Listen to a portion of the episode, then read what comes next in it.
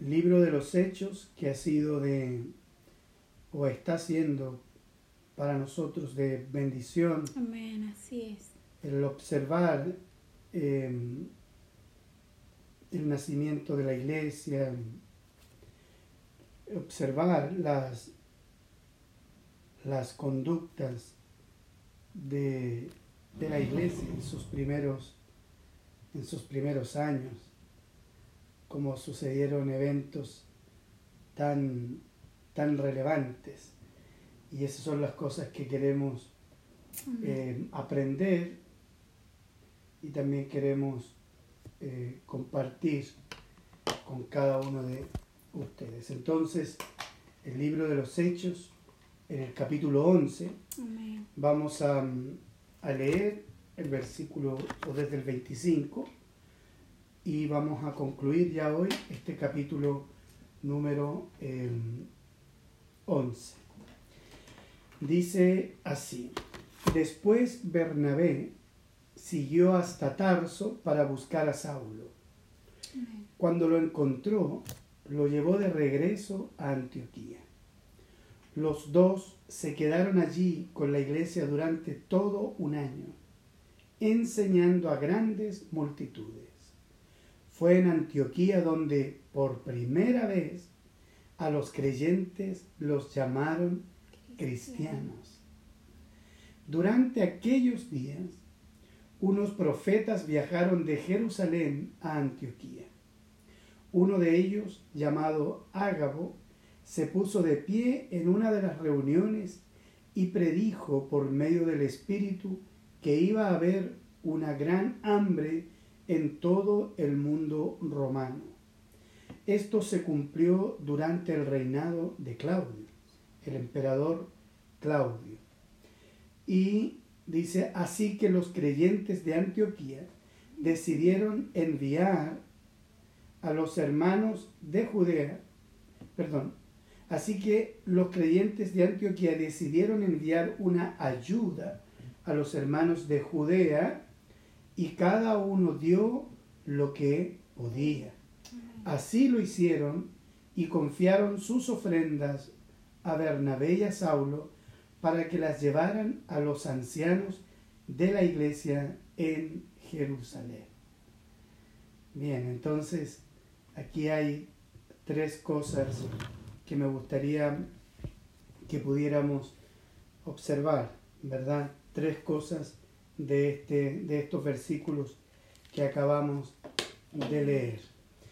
El contexto es, recuerda, eh, la eh, diáspora de los hermanos por causa de la persecución. Ya han pasado algunos años desde el momento en que Esteban se fue martirizado, Esteban, y vamos a ver esto porque esto se puso medio. Aquí, aquí, ahí está. Eh, el 25 y 26, 27, 28 hasta el 30. El contexto es que los creyentes fueron predicando por todas partes, pasaron de Fenicia a Chipre y luego que eh, pasaron a Antioquía, una distancia más o menos considerable de Jerusalén hasta Antioquía. Y en Antioquía lo vimos en este capítulo, los hermanos que iban predicando la palabra del Señor, eh, solo le predicaban a los judíos, no le predicaban a los gentiles. Y aunque se convirtió un gran número de judíos, sin embargo hubieron algunos hermanos judíos cristianos que se atrevieron a predicarle el Evangelio a los gentiles.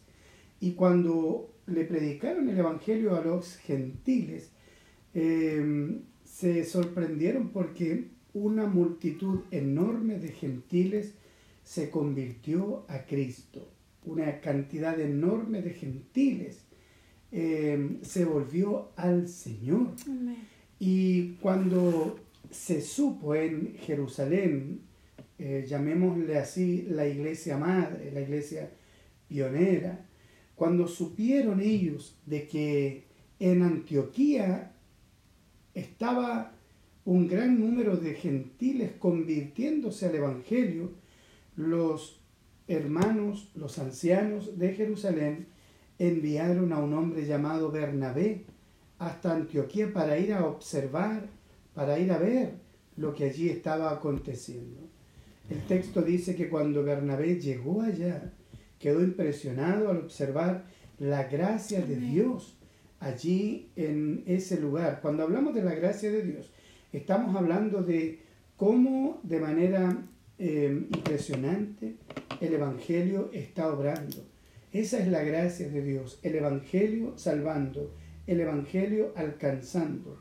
Cuando eh, Bernabé vio esto, quedó sumamente sorprendido y estuvo con los hermanos allí. Pero de pronto él ve, observa, entiende de que esa multitud es mucho, mucho para él en cuanto a la enseñanza y entonces, eh, versículo 25, fue a buscar a Tarso, a Pablo, a Saulo, que estaba allí seguramente, porque recuerde que en el capítulo 9 Saulo quedó en Tarso, pero Saulo no quedó descansando, probablemente Saulo quedó allí en Tarso compartiendo, predicando el Evangelio. Cuando Bernabé ve y observa que es mucho el trabajo, va entonces a Tarso en busca de Saulo. Cuando lo encontró, tuvo que haberse demorado algún, algún tiempo, cuando lo encontró, le comentó seguramente allá en Tarso, le comentó de lo que estaba pasando allí en Antioquía y lo llevó de regreso a Antioquía.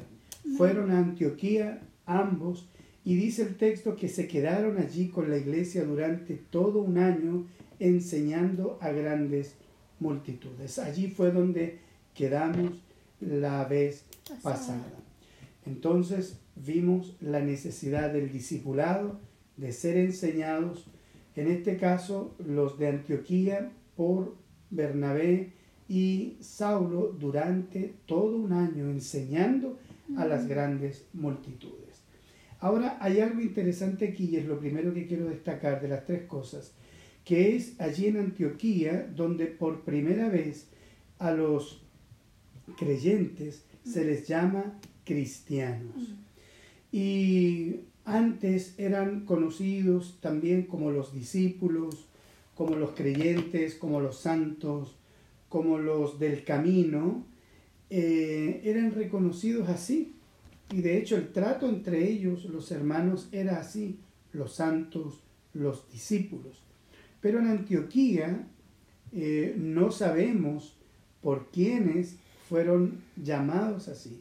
Si por los eh, de Antioquía que no eran conversos, o por los propios quizás eh, cristianos o hermanos que se fueron convirtiendo, donde se identificó a esta a esta gente como cristianos o seguidores de Cristo. Y como dije, es, y como lo dice el texto, es primera vez que se les identifica en este caso con una persona en particular. Se les identifica con Cristo, cristianos, los que, eh, eh, los que están unidos o los que creen o los seguidores de Cristo. Notemos algo que hasta la fecha, em, llamémoslo así, el cristianismo era una rama, ¿verdad?, del judaísmo. Así se le reconocía en, otros lugares, eh, o así se le reconoció como una rama del judaísmo, pero aquí ya hay como una especie de desprendimiento. Hay una especie de desprendimiento eh, de, este grupo, de estos cristianos, para ser identificados ya no con Moisés, ya no con la tradición, ya no con, la ley, sino que identificados con Cristo, con el Cristo. Entonces eh, se genera esta identificación de estos gentiles en su mayoría también judíos que se convierten a Cristo son identificados con eh, Cristo porque proclaman a Cristo, proclaman el Evangelio de Cristo y viven también la vida de Cristo. Entonces, lo primero que quiero destacar en estos versículos Amén. que estamos viendo es esta identificación. Amén. Me gusta esta palabra. Identificarse, eh, darse a conocer, identificarse. Em, en este caso, con alguien, con Cristo. Amén. Y esto es algo muy, muy importante porque en la vida, hablando en términos generales, en la vida uno siempre de alguna manera eh, se identifica con algo. Por ejemplo, nosotros desde el momento de nacer nos identificamos, ¿verdad? Con una familia que nos recibe y pasamos a formar parte de una familia. Y de hecho, nuestra identidad está en esa familia, al punto de que nos ponen un nombre y nos ponen un apellido, apellido de la familia. Familia. Eh, por lo tanto, ya desde que nacemos entonces adquirimos alguna identidad, un nombre, un apellido que nos eh, hace eh, únicos, pero que también nos pone en el marco de una, vuelvo a repetir, familia, una pequeña comunidad. También cuando nacemos, nacemos en un país. Por ejemplo, yo nací en Chile. Y también eso me da a mí una Una identidad. identidad. Soy un chileno. Soy chileno, como dicen cuando cantamos en el estadio, chileno de corazón. Y eso nos hace justamente identificarnos con una patria, con una, con una tierra. Mm. Y eso, donde quiera que vayamos y donde quiera que estemos, nuestra identificación es así, como chilenos.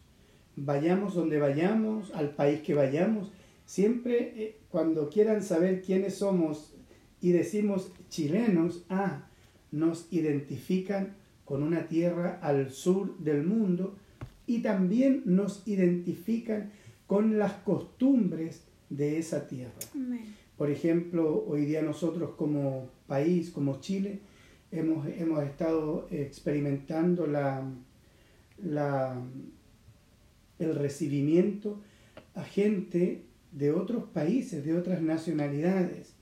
Y resulta que cuando uno les oye hablar, reconoce en alguna medida su acento y ya los identifica con algún país.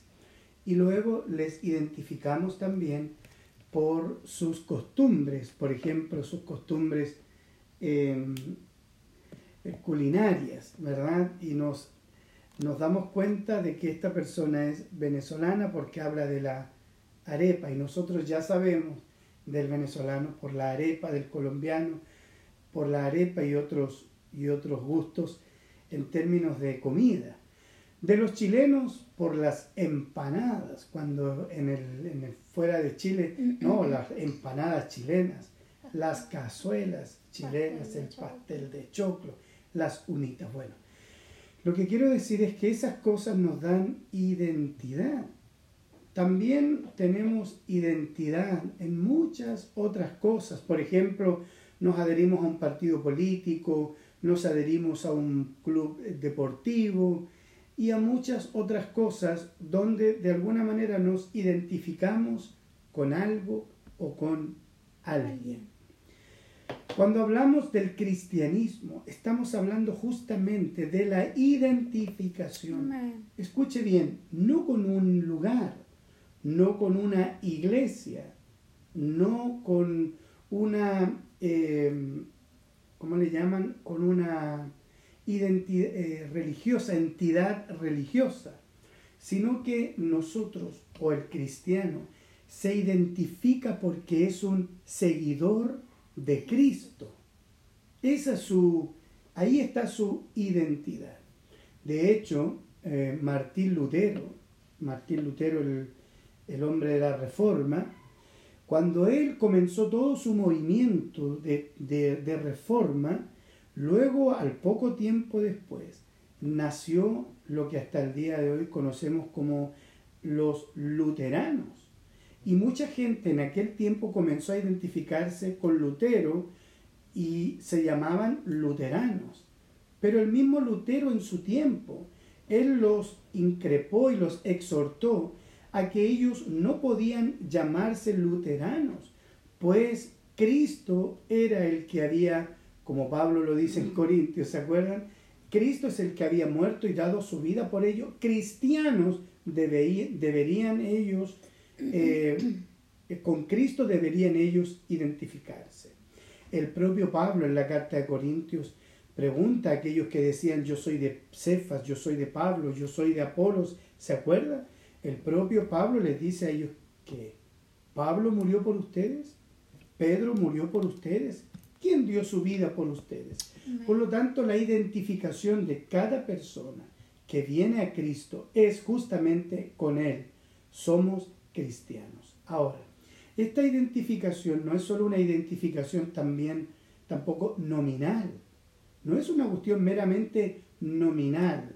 Ah, me identifico con Cristo porque hay ciertas cosas que, que me agradan, me gustan, hay cosas con las que me siento identificado. No es una cuestión nominal, como sucede con una iglesia, como sucede con algún equipo, con algún partido político. No, aquí estamos hablando de una identificación completa, total y absoluta. Una identificación de vida que traspasa el nombre y que va directamente a la esencia, a la esencia misma de quién es Cristo. Por lo tanto, cuando una persona se denomina cristiano, primero que todo es porque está abrazando a Cristo con, con su razón, lo está abrazando con su fe razonable, lo está abrazando con sus emociones, lo está abrazando con sus sentimientos, lo está abrazando con sus decisiones, lo está abrazando completamente. ¿Por qué? Porque él entiende que de Cristo él recibe lo que necesita o la vida o de Cristo él quiere aprender, recibir la instrucción como un modo de vida. Cuando hablamos de ser cristianos, no estamos hablando de identificarnos con ciertas eh, costumbres religiosas, sino que estamos abrazando al Cristo que declara su palabra y que enseña para que podamos vivir justamente en esas enseñanzas. El propio Jesús, después de concluir, o cuando concluye, o mejor dicho, la conclusión del sermón del monte del Señor Jesucristo, el Señor la concluye, usted recuerda, de este modo, Él dice, el que oye mis palabras, ¿se acuerda? Y las hace, lo compararé a un hombre prudente, que edifica su casa sobre la roca. Vienen vientos, tempestades, golpean contra la casa, pero esa casa permanece. Pero el que oye mis palabras y no las hace, lo compararé a un hombre insensato o necio que edifica sobre la arena. O sea, puedes edificar por un tiempo, pero luego eso caerá producto del agua, del crecimiento de los ríos o de los vientos. ¿Qué está diciendo el Señor ahí al concluir su mensaje en el Sermón del Monte? Está diciendo lo siguiente. Todo lo que yo les he dicho, todo lo que yo les he enseñado aquí en este sermón, todo lo que yo les he dicho, si ustedes lo practican, entonces ustedes están edificando su vida sobre mí. Cuando edificamos la vida sobre las palabras de Cristo es edificarla sobre Él mismo. Entonces, hay gente que puede oír las palabras de Jesús, las abraza, las practica, las vive. Ellas son su regla de fe y de conducta. Pero hay otra gente que oye las palabras de Cristo, las aprende, las, las sabe, pero no construye sobre ellas su vida, sino que la construye la vida sobre sus propios pensamientos, ideas, incluso religiosas. ¿Cuál es el punto? Que al final prevalecerá o permanecerá en pie aquel que edificó su vida sobre Cristo. Amén. Y aquel que edificó su vida sobre la arena, su vida acabará, terminará, pasará y no permanecerá. Por lo tanto, cuando hablamos de ser cristianos, estamos hablando de identidad, identificarnos con Cristo no de manera solo mística, sino también de manera práctica, Práctica. por medio de su enseñanza. Lo digo de manera más clara y sencilla todavía. Todo aquel que se declare cristiano vive sus enseñanzas, practica sus palabras. Quien no lo haga no puede llamarse cristiano. No es un cristiano verdadero y real. El cristiano real es el que abraza a Cristo por medio de sus enseñanzas. Amén. El propio Señor Jesús lo dijo en el Evangelio de Juan capítulo 15. Sin mí nada pueden hacer. ¿A qué se refiere? Sin mí ustedes no pueden dar fruto, no pueden producir la vida, mi vida. Por lo tanto, como dice Juan también en sus cartas, dice que todo aquel que dice que permanece en él debe andar Como el anduvo. como él anduvo. Debe vivir como él vivió. Entonces, la gente debe identificarnos como cristianos, no porque simplemente vamos a una iglesia o cargamos una Biblia. La gente debe identificarnos no solamente porque decimos que somos cristianos, debe identificarnos por nuestras conductas, porque nuestras conductas son iguales, son idénticas a las conductas o a la conducta de Cristo. Eso fue lo que pasó en Antioquía. Les llamaron cristianos porque predicaban de Cristo, porque adoraban a Cristo, pero también porque vivían a Cristo. Entonces, lo primero que quiero destacar de este texto es eso. Ser cristiano es una persona que se identifica plenamente Amén. en su totalidad con Cristo Amén. no hace una separación entre Cristo y el mundo para vivirlos a ambos. No. Escuche bien esto. O vives para Cristo o vives para el mundo. O vives para Cristo o vives para ti mismo. O vives en la palabra de Cristo o vives en tu propio pensamiento. Amén. Pero ambas cosas no, No se, se pueden. puede. Son incompatibles. Por lo tanto, ser cristiano es decir, amo a Cristo, me identifico con sus palabras, las vivo cada día, le amo, quiero, quiero vivir para Él con todas mis fuerzas y eso implica un abandono radical Amén. del pecado un abandono radical del pecado. Nadie que se diga cristiano puede continuar pecando. No se puede, eso lo enseña Juan en su carta. Dice que aquellos cristianos, ¿verdad? No pecamos, así dice. El que es nacido de nuevo dice, no peca. Este no peca, lo explica más adelante, quiere decir, no vive practicando el pecado. Entonces no es posible que tú seas cristiano y continuamente estés pecando, es. continuamente estés pecando o estés viviendo en actitudes pecaminosas. Por favor, no te llames cristiano, porque eso más que prestigiar a Cristo lo deshonra. La vida pecaminosa deshonra a Cristo. Amén. La vida pecaminosa deshonra Así a es. Cristo frente a los que ven tu conducta pecaminosa, porque ellos dicen, bueno, vivir para Cristo no marca ninguna diferencia, porque si así fuera, mi primo, mi prima, mi hermana, mi amigo, no viviría de esa manera tan licenciosa o pecaminosa. Por lo tanto, ser cristiano es abrazar a Cristo en su santidad, es abrazarlo en una vida recta. Alguien preguntará y dirá, pastor, pero ¿cómo? Eh, Entonces quiere decir que yo nunca, nunca más voy a pecar. Escuche bien, Juan dice que pecamos, sí, porque no somos perfectos y vamos en un camino hacia la perfección, pero el punto es que el pecado no es algo que practicamos diariamente. Puede que en algún momento accidentalmente o por una desobediencia pequemos, pero nos apartamos, nos arrepentimos y no continuamos pecando y no continuamos haciendo aquello que hemos eh, en lo que hemos ofendido al Señor.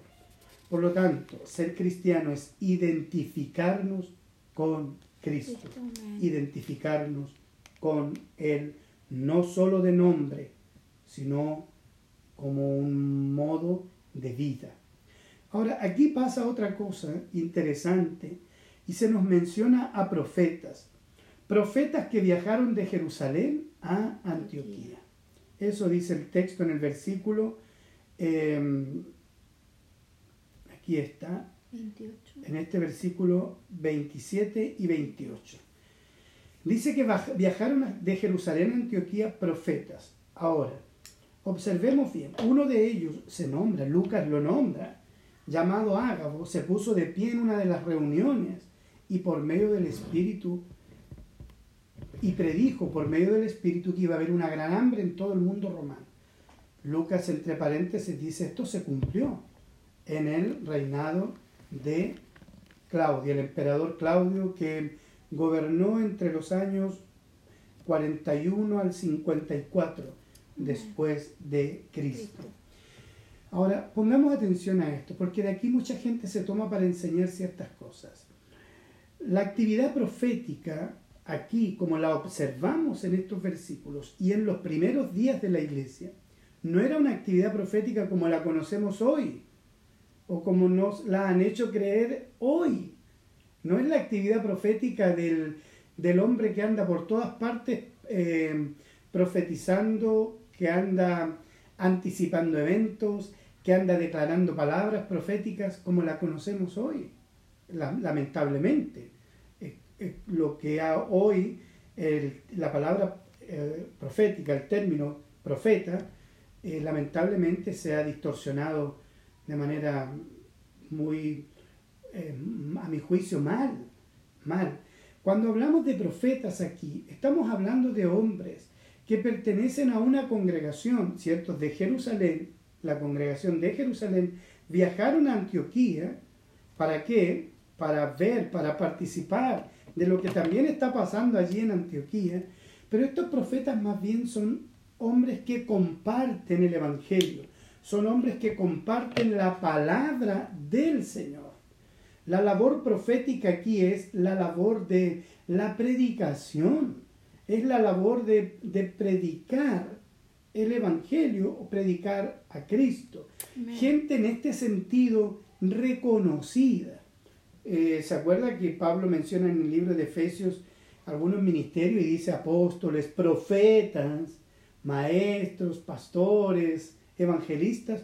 Todas estas labores que tienen que ver con el don del habla, con el don de la predicación, apóstoles, evangelistas, pastores, profetas, maestros, todos tienen que ver con el don de la predicación.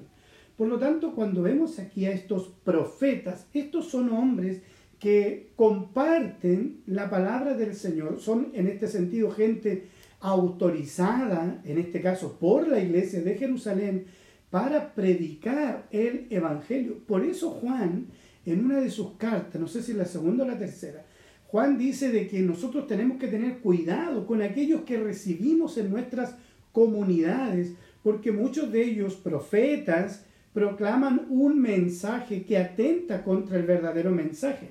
Y Juan dice que todos aquellos que le decimos a ellos bienvenidos, nos hacemos partícipes de sus herejías o de sus malas enseñanzas.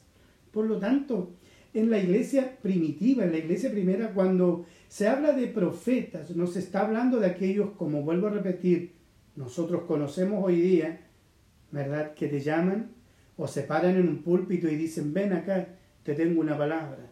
El Señor dice, el Espíritu Santo te dice, este, eh, doble porción, doble unción, eh, este, derramar espíritu de sabiduría, el espíritu, y nosotros identificamos a ese como un profeta.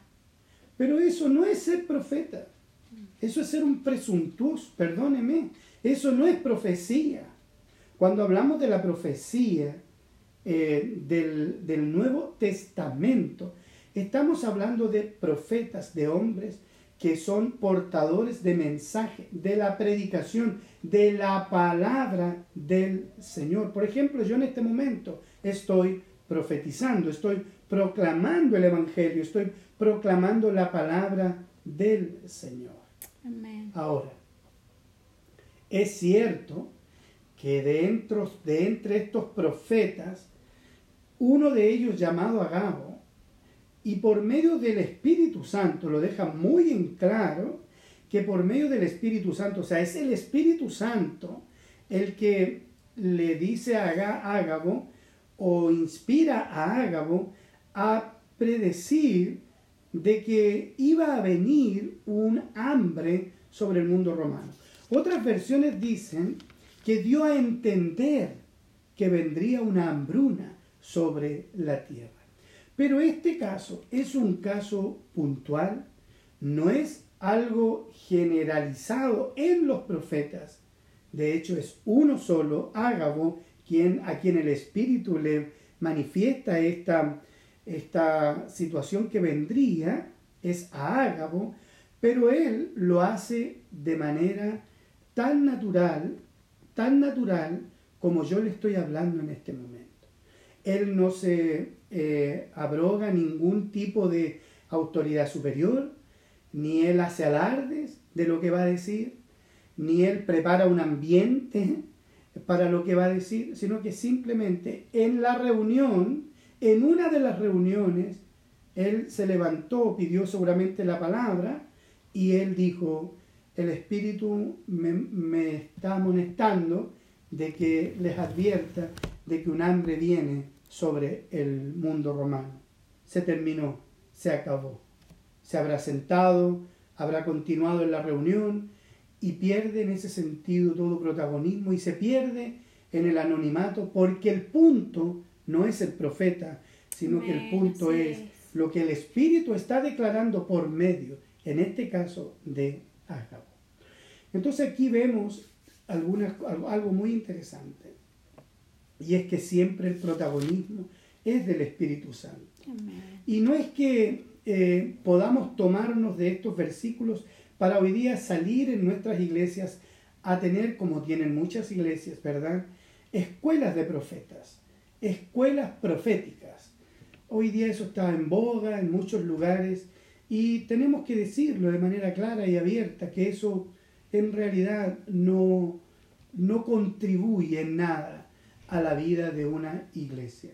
Porque, como dice Pablo, Pedro, perdón, en su carta, nosotros hoy tenemos la palabra profética más segura, aludiendo a las escrituras. Ellas son lo que nosotros consultamos, ellas son las que nos han hablado ya absolutamente de todo lo que necesitamos saber.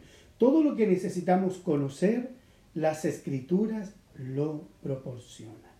Por lo tanto, creo, en mi opinión, no es necesario desgastarnos en escuelas proféticas para establecer un ministerio profético que en realidad no aporta en absolutamente nada. Lo único que aportan es lo que hoy día vemos por televisión, en YouTube, gente que llama a otro, un apóstol llama a otro y le pone la mano, la espada en el hombro y le dice, tú vas a hacer esto, Dios va a hacer esto contigo. Esas cosas no son necesarias. Por lo tanto, cuando hablamos de la labor profética, estamos refiriéndonos en este texto a la labor de la predicación de la palabra del Señor. Y en ese sentido, ¿verdad? Todo aquel que es autorizado en una iglesia, autorizado después de un buen testimonio en una iglesia y enviado para compartir el Evangelio y la palabra en otros lugares, estamos en presencia entonces de un profeta de Dios. Y lo último que quiero compartir, lo que dice el texto, es en relación a el cumplimiento de esto. De hecho, dice allí eh, Lucas se encarga de decir de que esto se cumplió durante el reinado de Claudio, del emperador Claudio. Y si uno eh, lee, consulta la historia y lee acerca del tiempo en el que Claudio fue gobernante o emperador, efectivamente, efectivamente uno se encuentra que hubo un momento donde hubo gran escasez de alimento en los días de Claudio. Ahora, esta escasez o esta hambruna golpeó, de acuerdo a la historia, golpeó de manera diferente eh, a determinados pueblos. No es que en todo el imperio hubo hambre, sino que en distintos focos del imperio hubo un hambre eh, muy grande. Y uno de esos lugares donde hubo justamente hambruna fue en Judea, donde estaba la iglesia de Jerusalén. Lo que quiero destacar de todo esto es que los creyentes de Antioquía, los cristianos, ¿se acuerda? Los cristianos de Antioquía, cuando supieron de esto y entendieron de que era el Espíritu Santo quien les estaba eh, motiva, eh, advirtiendo sobre esto, no se quedaron de brazos cruzados, sino que decidieron enviar ayuda. O sea, y levantaron una ofrenda, dice el texto, y la enviaron a Jerusalén con Bernabé y con Saulo. Por lo tanto, vemos que el cristianismo, el cristianismo, la identificación con Cristo implica, conlleva generosidad. Y me atrevo a decir, hermanos, que quien no es generoso, poco tiene de Cristo. quien no es generoso, poco tiene de Cristo. Porque el propio Cristo, dice Pablo, dando testimonio de él en Primera de Corintios, de Cristo hablando, Pablo dice que él, siendo rico, se hizo pobre por nosotros. Él fue generoso, Cristo fue generoso. Él de su riqueza, ¿verdad? Él la tomó, la dejó a un lado y se empobreció. ¿Para qué? Para enriquecernos a nosotros. Por lo tanto, cuando hablamos de, la, de generosidad, estamos hablando de personas que se identifican con Cristo completamente. No es posible, vuelvo a repetir, decirnos cristianos si la generosidad no es parte de nuestra identidad. Si no hay generosidad, no hay cristiandad.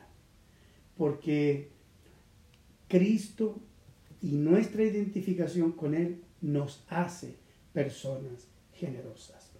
En este caso, la generosidad es con otros hermanos que están en necesidad. La necesidad aquí que habla el texto tiene que ver con creyentes, con hermanos, con otros creyentes. Es cierto que también la generosidad implica ayudar a todas las personas, pero aquí en este párrafo directamente estamos hablando de generosidad con hermanos que enfrentan necesidad. Y en ese sentido, todos somos responsables. Nadie puede hacerse a un lado. Nadie puede hacerse a un lado frente a la necesidad de otros. Nadie puede hacerse a un lado frente a la necesidad de otros. Y aquí, que me acordé ahora de una frase que tenemos enquistada y que tenemos que erradicar como creyentes de nuestra vida, esta frase que en el fondo nunca nos deja ser generosos o que nos limita a la generosidad. Muchas veces nosotros cuando hablamos con alguien y vemos que está en algo, le decimos lo siguiente. Si en algo te puedo ayudar, dime. Sí. ¿Ha oído eso, verdad? O si usted necesita, si usted necesita algo, avíseme, dígame. A mí personalmente, si tú me dices, si necesita algo, avíseme, te lo digo de antemano, no te diré nada, aunque esté en necesidad. ¿Por qué? ¿Por orgullo? No, no, porque no funciona así. No funciona de esa forma. No funciona de esa manera. La generosidad no funciona en base a si necesitas algo, dime. No, no. La generosidad funciona en base al amor, Amén. Así al amor práctico, al amor real. Amén. O sea, yo lo hago, Y no pregunto, yo no digo nada, no le pregunto a la persona porque imagínate, o sea, también está en la gente la vergüenza, o sea, ¿qué te va a decir? Sí, ayúdeme, ¿tiene 100 mil pesos? ¿Se imagina si usted a una persona le dice, si necesitas algo, dímelo, y esa persona le dice, necesito 500 mil pesos? usted le va a decir, ah, ya, toma, te extiendo el cheque, te hago la transferencia, usted va a tragar, ¿no? porque a lo mejor ni tiene, esa- ni tiene ese dinero, se fija. Entonces, la ayuda no es por medio de preguntas, no, no. La generosidad es simplemente dar, no preguntar, es dar. Estos hermanos no preguntaron, el Espíritu Santo les advirtió y ellos actuaron, así se mueve el creyente. El Espíritu Santo pone en el corazón, inquieta al creyente a bendecir, a dar. Y justo cuando el Espíritu Santo impulsa, justo esa ayuda llega en el momento adecuado porque el Espíritu conoce las necesidades. Por lo tanto, todo creyente identificado con Cristo, movido por el Espíritu Santo, es una persona generosa, generosa, muy generosa. Y dice conforme a lo que cada uno tenía. Eso dice el texto. Ellos dieron conforme a lo que cada uno tenía. Esta versión dice de lo que cada uno podía. Y esto es interesante porque a veces podemos ayudar más. Amén. Podemos más. Alguien dirá, pero ¿cómo podemos más? Podemos más. ¿Sabe muchas veces lo que no nos deja más? Es el egoísmo. Sí, eso. El egoísmo es lo que no nos deja. El temor es lo que no nos deja hacer más. ¿Por qué el egoísmo? Porque siempre pienso en mí, no, no quedarme desabastecido yo. ¿Y por qué el temor? Porque pienso que no voy a tener y qué voy a hacer. Temor. Amén. Pero Dios suple. Por lo tanto, cuando hablamos de generosidad, debemos hacerlo de acuerdo a lo que podemos. Como lo dice Pablo en cuanto a las ofrendas, allá en Corintios, dice, cada uno de, cada uno de, conforme vaya siendo prosperado. Los hermanos de Macedonia dieron más allá de sus fuerzas, más allá de lo que podían. Por lo tanto, cuando hablamos de generosidad, estamos hablando de ir más allá, más allá, más allá. Entonces, este texto nos enseña que ser cristianos es identificarnos Amén. con Cristo y sus palabras. Amén. Este texto nos enseña a reconocer a los profetas de Dios, que son hombres que comunican el Evangelio, más que aquellos que dicen, así dice el Señor, son los que comunican el Evangelio. Amén. Y este texto nos enseña que los cristianos somos gente generosa. Amén. Debemos ser generosos y no andar preguntando qué falta, sino que directamente dar. ¿Saben? No voy a decir el nombre, pero a lo mejor nunca se lo he dicho, pero nosotros todos los domingos que hacemos la reunión o los jueves que hacemos la reunión, después al grupo de oración mandamos un- un- una información donde los hermanos de la iglesia pueden dar sus ofrendas, ¿verdad? Y a mí me llama tanto la atención porque hay una familia en la iglesia que no espera que se mande el informe, no se espera que se pida. Y a mí eso me ha bendecido mucho. Ellos no esperan que el pastor pida, sino que ellos dan. Sí. Aquí en la NBLA dice determinaron enviar. Determinaron. La generosidad es una determinación. Amén. que deseamos y anhelamos ser mujeres y hombres determinados, pero determinados en qué? Determinados en generosidad dentro de toda la determinación que demanda seguir a Cristo. Y la determinación muchas veces pasa por encima de ti mismo. ¿A qué me refiero de ti mismo? Que muchas veces nosotros no damos porque pensamos solo en nosotros, que nos va a faltar, que no vamos a tener, pero la determinación implica la confianza, Sí. la confianza de que Dios proveerá Señor, siempre. Por eso la viuda que dio todo lo que tenía, lo dio porque ella estaba convencida de que Dios es el sostenedor de las viudas. Por eso ella lo dio todo, porque sabía que Dios le iba a suplir. Por lo tanto, determinémonos, determinémonos no al egoísmo, no a la avaricia, no a la acumulación, sino que determinémonos a la generosidad. Y como dice otro texto, no nos cansemos de hacer el bien. Amén. Les confiaron las ofrendas a Bernabé y a Saulo y ellos las llevaron a la iglesia de Jerusalén. En Corintios hay otro evento relacionado, dice que, que la iglesia de Jerusalén cuando recibió la ayuda dieron gracias a Dios por la ofrenda y por los hermanos. Por lo tanto, ser cristiano es entonces identificarnos plenamente con Él, con la vida y sus palabras, ser capaces de reconocer, ¿verdad?, a profetas, predicadores del Evangelio y también ser generosos. Generosos. Amén. La pregunta para el final es, ¿es usted cristiano? ¿Le podemos identificar como un cristiano? ¿Sus familiares le identifican como un cristiano? ¿Sus compañeros de trabajo le identifican como un cristiano? Vamos a orar al Señor. Padre, te damos gracias por tu palabra. Ayúdanos, Señor, a identificarnos plenamente con Cristo Amén. Sí, no Señor. parcialmente, sino completa y Amén. absolutamente Amén. identificados con Cristo. Señor, que la gente, los que nos rodean, nos puedan reconocer como cristianos por nuestra forma de hablar, nuestra forma de vivir, nuestra generosidad, en todo el sentido de la palabra, porque la generosidad no es solo dinero, en todo, en la amabilidad, en la atención, en todo nos puedan reconocer como hijos tuyos, Señor.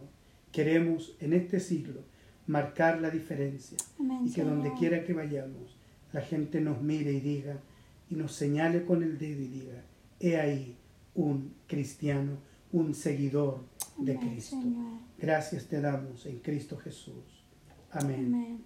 y amén. Amén. Gloria a Dios. Amén.